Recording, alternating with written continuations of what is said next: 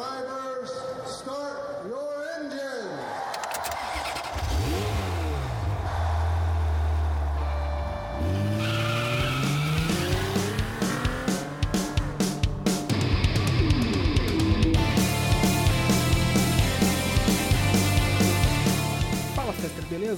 começando mais um episódio do Fester Podcast. Você deve ter percebido que não aparece um episódio novo já faz um certo tempo. Com essa pandemia, muita coisa acabou acontecendo. Mas sabe aquele mal que é necessário? Então, durante essa pausa meio que forçada, consegui pensar mais no podcast e trazer algumas estratégias para o futuro. O que posso adiantar é que teremos diferentes programas dentro do Fester. O primeiro programa é esse que você está ouvindo, mas agora com nome e sobrenome. Vai se chamar Lendas Automotivas. E nele, eu vou contar histórias de pessoas e marcas que tiveram um importante papel no mundo automotivo. O segundo será uma série sobre esportes. Percebi que o esporte está em constante crescimento, ainda mais nessa época em que vivemos. E no programa vou entrevistar pilotos entusiastas e marcas que vivem no automobilismo virtual. Será muito legal e quem sabe faça surgir o piloto que existe em você. E por fim, mas não menos importante, será o programa direto do paddock. Também focado em entrevistas, vou trazer entusiastas e amantes da velocidade e do automobilismo para bater um papo sobre suas histórias. E tá achando que acabou?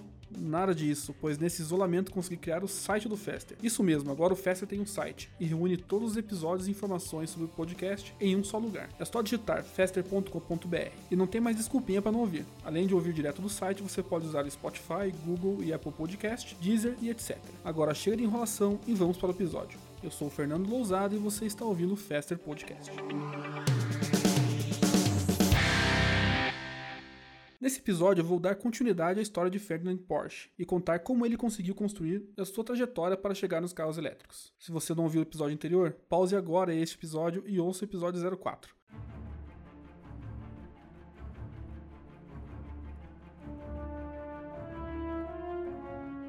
Penso que a humanidade evolui quando aparece uma grande crise. Em alguns fatos históricos, podemos encontrar tecnologias e produtos que tiveram a sua criação totalmente ligada à necessidade da época. O uso de aviões na Primeira Guerra e a criação do GPS na Segunda foram algumas das tecnologias criadas e depois inseridas na sociedade. Dos aviões, extraímos os conhecimentos técnicos para hoje voarmos pelo mundo. Do GPS, antes restritos às Forças Armadas, descobrimos nossa localização exata em pequenos aparelhos de bolso, chamados celulares. Até mesmo com essa pandemia que está apavorando o mundo, conseguimos evoluir na ciência, pesquisa e desenvolvimento, que no futuro será de grande valor. Mas onde eu quero chegar com essa história de guerra e desenvolvimento de produtos? O que tem a ver a história de Porsche? Pois bem, venho dizer que quando as histórias se cruzam, tem tudo a ver. Lembra que nos episódios anteriores eu comentei que grandes montadoras de hoje em dia começaram pela fabricação de tratores e motores de aviões? O surgimento da indústria automotiva tem seu lugar no meio desses acontecimentos, bons ou ruins. E com Ferdinand Porsche não foi diferente ele tinha um relacionamento muito próximo com Hitler para o desenvolvimento de projetos tecnológicos. Em 1930, em um desses projetos, Hitler queria emplacar um carro acessível para as massas, chamado de Volkswagen. Seria um carro de baixo custo e ao mesmo tempo robusto, e com isso em mente chamou Ferdinand Porsche para dar vida a essa ideia. Em 1935, Porsche apresentou o primeiro protótipo, mas ele foi recusado pelo custo elevado dos materiais. Já um segundo protótipo veio um ano depois, agora trabalhando em conjunto com seu filho Ferry. Para dar mais fôlego ao projeto, Hitler criou as Fábricas Nacionais Socialistas. Eram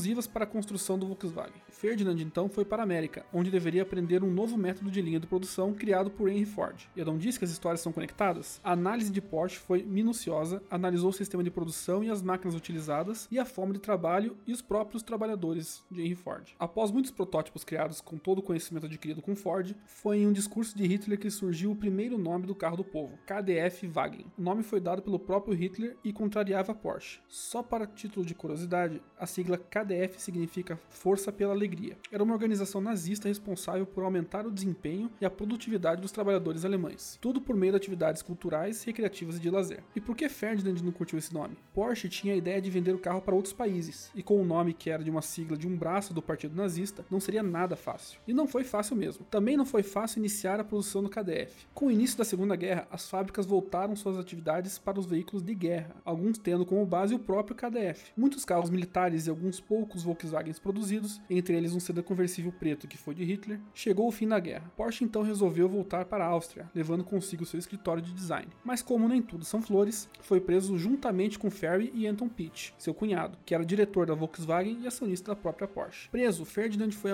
amigavelmente convidado a cooperar com a França nas investigações contra o regime nazista. Com essa troca de informações, ele poderia tirar do papel seu projeto de carro de baixo custo lá na França mesmo. Mas no fim das contas, os presos ajudaram os franceses franceses, passando dicas valiosas de produção e engenharia durante 22 meses de cárcere. Com Ferdinand sendo condenado por participar do regime nazista, Ferry, seu filho, foi liberado antes do seu pai e deu continuidade aos trabalhos. Ferry e sua irmã Louise fundaram a Porsche KG. E eu coloquei KG porque eu abreviei as palavras impronunciáveis que são em alemão. Nesse meio tempo, um investidor italiano apareceu para dar início à criação de um carro com tração integral voltado para os principais campeonatos de corrida do mundo. A vinda do investimento veio tão rápido quanto seu cancelamento, mas mesmo sem grana do investidor, continuaram com o projeto e foi em 1948 que nasceu um dos Porsches mais icônicos que existem, o Porsche 356. O Porsche 356 era um espetáculo à parte. Considerado o primeiro Porsche produzido de fato, era conversível e tinha um motor central, resultado da paixão por carros que Ferry herdou de seu pai. Ele já trazia características bastante icônicas da Porsche, como seus faróis redondos, para-choques arcados e traseira inclinada. Com peças vindas do Volkswagen Fusca, o chamado carro do povo mantinha um motor boxer e câmbio de 4 velocidades. Eram tantas as peças compartilhadas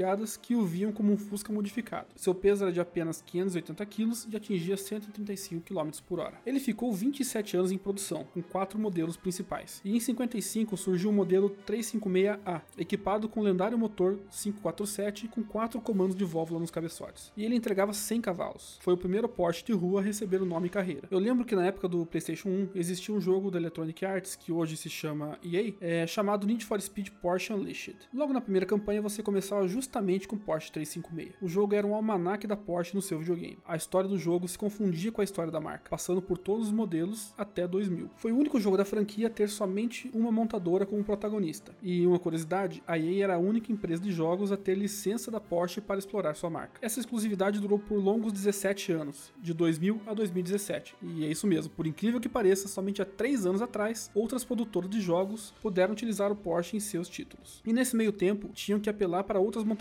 como a RUF, por exemplo. Sim, a RUF é considerada uma montadora pela lei alemã, pois compra os monoblocos não marcados da Porsche, dando carta branca para seus modelos serem utilizados nos jogos. Em 51, o 356SL foi o grande vencedor de uma das corridas mais famosas do mundo, a 24 Horas de Le Mans. Com seu carro modificado tendo como base o 356 de produção, a Porsche mostrava a força alemã, mas agora nas pistas. Com o recente término da Segunda Guerra, muitos países ainda estavam ressentidos com a Alemanha, principalmente a França. As montadoras alemãs eram impedidas de participar das 24 horas de Le Mans, mas esse veto não durou muito. Com acordos estabelecidos na União Europeia, o responsável pela corrida se encontrou com Ferdinand Ferry Porsche, com o propósito de trazer a montadora para a competição novamente. Analisando a grande exposição que a marca teria, os dois aceitaram e colocaram dois carros na pista, mas infelizmente somente um dos carros chegou a competir em 1951, pois tiveram problemas no segundo carro durante os treinos. O 356SL corria entre os imbatíveis modelos Type C da Jaguar, mostrando que tinha fôlego e resistência. Por fim, veio a esperada vitória na categoria de 1000 centímetros cúbicos, ficando em vigésimo na geral. Infelizmente, Ferdinand Porsche não acompanhou esse início de trajetória em Le Mans, devido ao seu falecimento em 30 de janeiro de 1951. E encerrava ali a história de um homem sonhador, mas iniciava a história de uma montadora vitoriosa por conta do seu legado.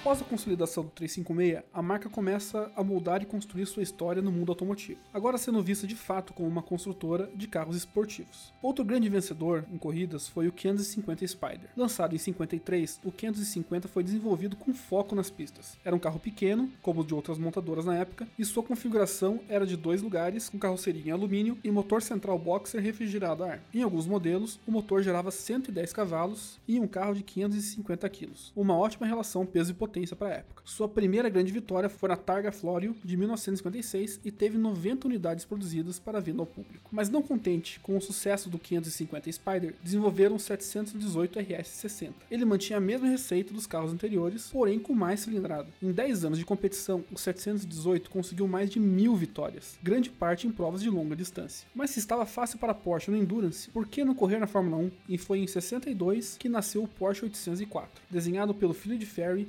seguia as regras impostas pela FIA. Com ele, veio a grande vitória na Fórmula 1, no GP da França do mesmo ano. Futuramente, nos anos 80, a Porsche volta para a Fórmula 1, mas não como montadora, mas sim como fornecedora de motores. Rumores sempre falam da volta da Porsche para a Fórmula 1 nos dias atuais. Eu gostaria muito de ver a Porsche competindo com outras grandes marcas na principal categoria de Fórmula do mundo. Em 63, a Porsche lança um produto que seria o divisor de águas para a marca alemã. Era apresentado o sucessor do 356, um coupé hatchback com configuração 2 mais 2, motor 6 cilindros boxer com 130 cavalos cavalos, o Porsche 901. Mas todas as características são de um Porsche 911, e é isso aí mesmo. Originalmente ele se chamava Porsche 901 e foi cadastrado assim no seu lançamento no Motor Show de 64. A Peugeot contestou essa inscrição, pois já tinha uma patente com um carro com o nome de três dígitos, sendo justamente o dígito do meio o número zero, exatamente como vemos hoje com 308 e 408, por exemplo. Com todo esse problema, a Porsche decidiu então mudar um dos dígitos, alterando o nome de 901 para 911, e é a partir desse momento que nascia um dos maiores ícones da história automotiva.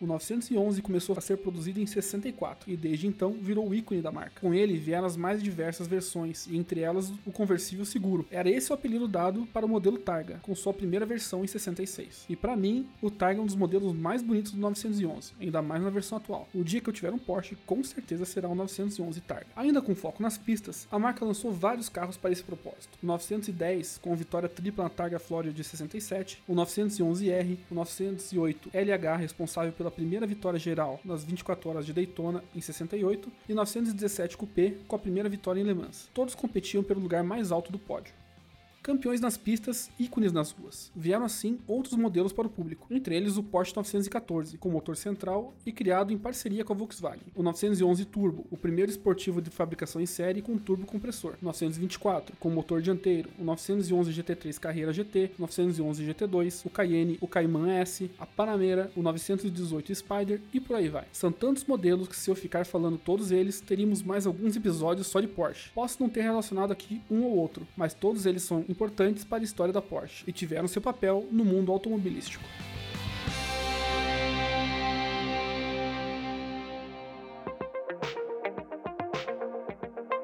Nos dias atuais, não podemos deixar de lado a importância que a tecnologia está fazendo para o mundo. Nós, como apaixonados por carros, sempre queremos mais potência e velocidade. Afinal, corre gasolina em nossas veias. Mas em um mundo que está sendo destruído aos poucos, temos que colocar a mão na consciência e pensar um pouco mais sobre nossas atitudes. E você sabe do que eu tô falando, né? Não podemos negar que os veículos elétricos chegaram para ficar. E não adianta espernear, chorar ou gritar. É uma realidade e toda a indústria está caminhando para isso. Países já criaram leis de manutenção de frota, obrigando o uso de carros elétricos em um futuro próximo. E se tem lei na Europa, acaba respingando aqui. Respinga pois nossa frota é com base nas produções europeias. Então, mais cedo ou mais tarde, aqui também será a realidade. Mas Fernando, o Brasil é tão atrasado, tem esquemas que vão atrapalhar tudo. Sim, tudo isso é verdade, mas um dia vira realidade. A Porsche, assim como grande parte das montadoras, sabe desse movimento. Colocou uma equipe oficial para correr a Fórmula E, já fez carros com tecnologia híbrida e hoje tem um modelo 100% elétrico, o Taycan.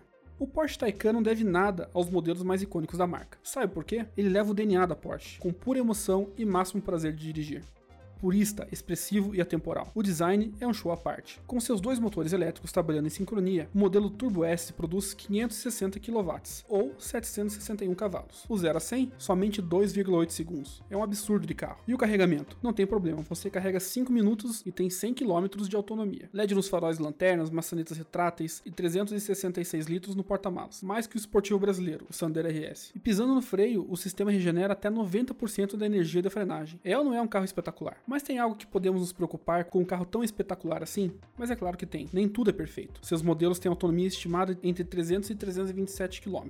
E isso é o calcanhar de Aquiles de todos os carros elétricos. Desde o início da sua produção, lá com o P1, a Porsche sempre esteve na vanguarda. Carros icônicos, vencedores e inovadores. Alguns aclamados até hoje, outros nem considerados verdadeiros Porsches. Mas apesar disso, não podemos negar que o DNA da marca está presente em todos eles, e no Taycan não é diferente. Hoje estamos vivendo um presente combinado com o futuro. Carros movidos a suco de dinossauro convivendo com carros elétricos. No futuro, os carros elétricos de hoje serão ícones para os nossos netos, assim como o 356 é para nós hoje em dia. Então chega de mimimi e aceita a realidade. Os carros elétricos chegaram para ficar. Mudanças não são fáceis, eu sei, mas o que há de mal em andarmos mais rápido, gastar menos por quilômetro, levar aquela patada no peito do torque estúpido que os elétricos têm?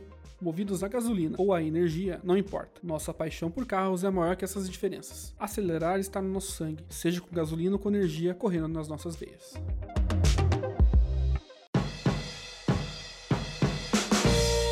Infelizmente esse episódio chegou ao fim. Se você ouviu até aqui, é porque gostou do conteúdo e peço que dê aquela força. Envie para seus amigos e até mesmo aquele que não curte carro elétrico. E gostou do assunto? Se sim ou se não, envie um e-mail para contato@fester.com.br. Preciso saber da sua opinião para melhorar cada vez mais os episódios. E não esqueça de acessar nosso site fester.com.br para acompanhar o lançamento dos últimos episódios. Ouça, divulgue e compartilhe. Obrigado por me ouvir até aqui. Sem você não chegaremos ao primeiro lugar. Até o próximo episódio.